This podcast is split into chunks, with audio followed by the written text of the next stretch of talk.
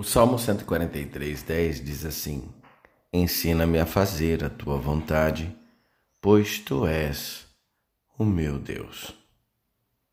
Bem, você estaria disposto a colocar o plano de Deus à frente do seu? Hum? Deus nos dá uma vida em comum de acordo com quanto entregamos de nossa vida comum. Mateus 16, 25 diz assim: Quem quiser salvar a sua vida, a perderá. Mas quem perder a sua vida por minha causa, a encontrará.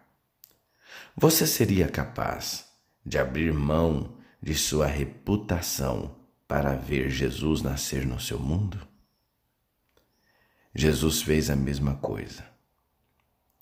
Filipenses 2, 7 8 diz que ele esvaziou-se a si mesmo, vindo a ser servo, tornando-se semelhante aos homens, e sendo encontrado em forma humana, humilhou-se a si mesmo e foi obediente até a morte e morte de cruz.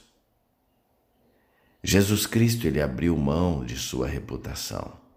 Ninguém em Nazaré o saudou como filho de Deus ele não teve destaque na fotografia da classe da escola fundamental, não exigiu que a sua página no manuário do ensino médio fosse de papel brilhante. Os amigos o conheciam como um carpinteiro, não como aquele que segurava estrelas. A sua aparência não provocava viradas de cabeça ao passar, a sua posição não lhe dava nenhuma distinção especial na grande invasão que chamamos de Natal, Jesus abandonou os privilégios celestiais e vestiu-se das dores terrestres. Filipenses 2,7 diz: Ele esvaziou-se a si mesmo, vindo a ser servo.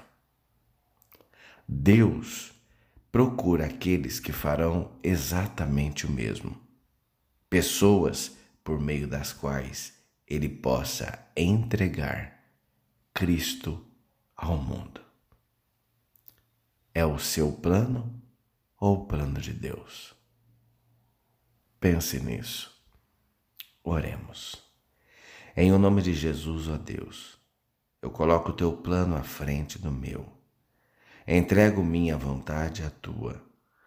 Não sou a resposta para o mundo mas uma resposta ao mundo.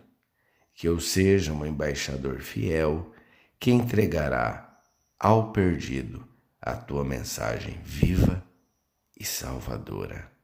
Em nome de Jesus. Amém.